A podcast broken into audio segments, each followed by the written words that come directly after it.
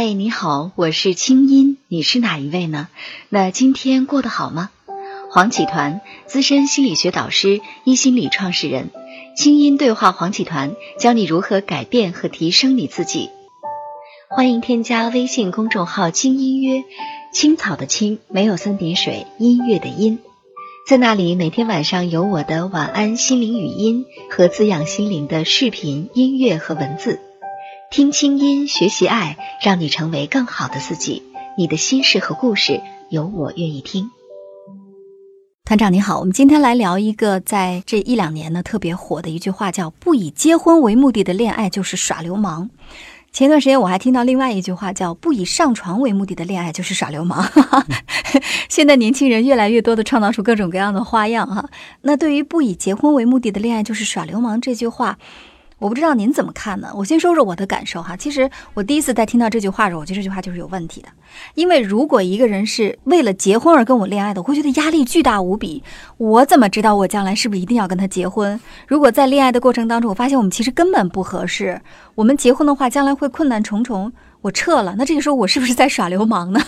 所以是不是说，其实以结婚为目的的恋爱相反是比较功利的呢？当然这只是我的看法，我想听听您的看法。呃。我还是蛮开放的，我觉得只要双方都愿意的话，每个人都有自己的选择的自由，对吧？嗯，我觉得如果一辈子谈恋爱也是挺好的，不结婚又如何呢？嗯，重要的是双方都是抱有这样的一个想法，对吧？只是如果一方有这样的想法，另外一方却有另外的想法的话，那可能就会陷入到很多的一些麻烦状态里面。嗯，那我想在这里谈一谈自由。那让我印象很深刻的就是有一个名人叫高晓松，嗯，他在醉驾的时候被关在监狱里面了。他出来之后有一个关于自由的一个言论，我觉得非常非常有意思。他说：“我以前一直以为喝酒就能让人自由，最后因为喝酒而失去了自由。”那这句话呢，我就想到了婚姻也是一样的，嗯，你有你的自由，你有你为任何目的而谈恋爱的自由。但是你不能因为你的自由而毁了别人的自由，对吧？所以的话，如果你是为了结婚而谈恋爱的，那你得告诉你的。恋爱的对象，嗯，如果他也愿意，那我们就一起谈喽，没有问题啊。但是如果对方是不以结婚为谈恋爱的，你非要强加给对方，认为对方那是不对的，于是两个人本来就不应该走在一起的，强行走在一起的话，那不是凭空制造了很多的痛苦吗？对，所以我觉得你怎么想都没有问题，重要的是我们要坦诚的告诉另外一半啊，我就是不想结婚的，你愿意跟我谈恋爱吗？嗯，如果对方说我愿意啊，我也不想结婚，那我们就谈呗。那如果我的恋爱就是为了结婚的，你愿意吗？如果对方说我不愿意，那我们就不谈呗，嗯，对吧？对。所以的话，我觉得每一个人都有自己不同的一个谈恋爱的自由。嗯，但是还有一种情况是这样，就是刚开始以为自己一定能接受，比方对方说我不急着结婚。当然，我也不排除以后未来可能跟你结婚哈。嗯然后这一方呢，就尝试着说：“哎，那还是有希望哈，因为是的，我相信不会有人直接就把话说绝了，我不会跟你结婚。可是，在相处过程当中呢，一方就越来越想结婚，另外一方就越来越不想结婚。那在这种情况下，其实矛盾就慢慢出现了。那我想，可能各种指责呀、痛苦啊、纠缠呢，就在这个时候出现了。那如果说一个人坚持说不以结婚为目的的恋爱，我觉得在现代社会当中也是压力很大的一件事情。对，这就是一个文化的问题。这让我想起一个案例，在我的学员里面的话，有一对夫妻，那么他们的最大的压力就是当年谈恋爱的时候一起说好了，我们不要孩子，我们都是做一个丁克的家庭。那么现在在年轻人里面也很流行嘛。我们人生很苦，我们要好好享受我们的人生。我们不要孩子，可是你知道文化的压力是蛮大的。嗯，虽然我们年轻人可能双方都同意不要孩子，但是父母呢？父母会同意吗？或者整一个家族的压力会同意吗？所以男方他就迫于这个家族的压力，他就改变了他的观点，他想要一个孩子。但是女方她还是坚持自己的一个观点，于是这对夫妻就开始产生了一个很大的一个分歧和矛盾了。那这就是影响了他们的关系了。嗯，那所以面对这种状况怎么办呢？有解吗？我觉得这个根源还是有解的。那为什么一个人会选择不要结婚，或者为什么一个人会选择不要孩子？那当然，我们说我们会尊重每一个人的自由。只是从心理学的角度来说，我们要清楚的去觉察到我们为什么会有这样的想法，以我的经验来看的话呢，大多数不想结婚的人都是因为在过去有一段创伤，嗯。比如说童年的时候或者成长过程中自己父母的关系并不好，那么他看到父母打打闹闹一辈子，他觉得婚姻就是像父母这样，于是他从小就对婚姻产生了一个定义，婚姻就是像爸爸妈妈一样痛苦的。我为什么要那样痛苦的婚姻呢？我为什么要组织一个那么痛苦的家庭呢？当他有了这样想法的话呢，他当然会抗拒结婚了。所以我们要改变这样的一个观点的话，其实蛮容易的，因为他父母只是众多人类中的其中一对夫妻。这个社会里面也有蛮多的夫妻结婚之后是蛮幸福的，对吧？嗯，所以他只要愿意去从他的父母那里去觉察，去看到了那并不是全部，那么他有可能改变，他会从恋爱到结婚的一个想法。那如果他改变这个想法，那么他也许就愿意结婚了。嗯，是的。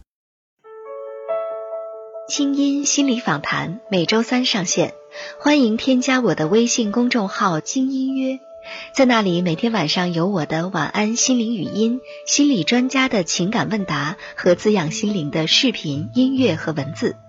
听清音，学习爱，让你成为更好的自己。你的心事和故事，有我愿意听。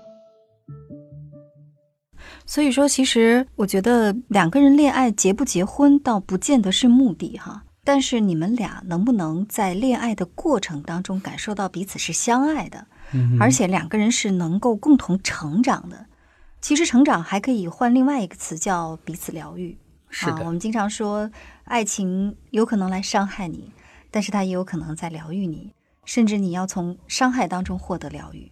所以我们经常说，心理治疗讲究所有一切关系的问题要回到关系当中去解决。嗯，那也可能你之前是跟你的父母、跟你的养育者关系有问题，但是有可能这个问题会通过跟对象建立恋爱关系来疗愈你之前跟父母的痛苦，这都是有可能的。嗯，所以说，一定要把自己勇敢的放在关系当中，而不是说这个关系一定要有一个怎样的结果。有些结果也可能是开始，对吧？我们看到很多结了婚又闹得沸沸扬扬要离婚的夫妻，你能说他结婚就是终点吗？你能说他在结婚之后的所有的生活，难道不是重新画了一个起点吗？所以，其实结婚并不是目的。真正的目的是你是不是在两个人恋爱当中能够碰撞出两个人一起成长的部分？嗯，太棒的一个话题了。谢谢。在婚姻中疗愈自己，那我觉得这就是两个人的功课。嗯那讲到疗愈这里的话，我就想到一个我老师的一个故事。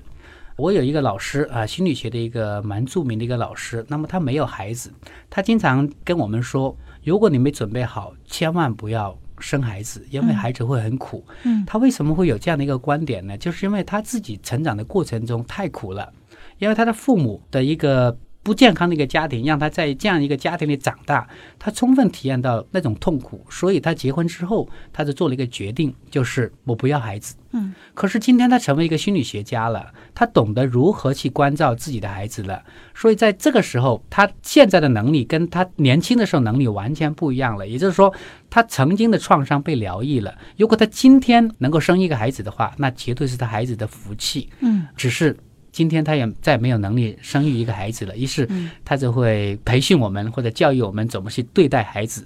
那嗯他会把我们当做他的孩子，那这是一个疗愈的故事。也就是说，当一个人没有能力去关爱自己孩子的时候，他可能会有一个想法：我不要孩子。嗯但如果一个人真正有能力去关爱孩子的时候，那么对他而言，有孩子可能对他是一个非常轻易的事情。所以，关于婚姻也是一样。那一个人如果恐惧进入婚姻，那同样以此类推，是他因为对婚姻、对跟人相处没有足够的能力，所以他才会恐惧。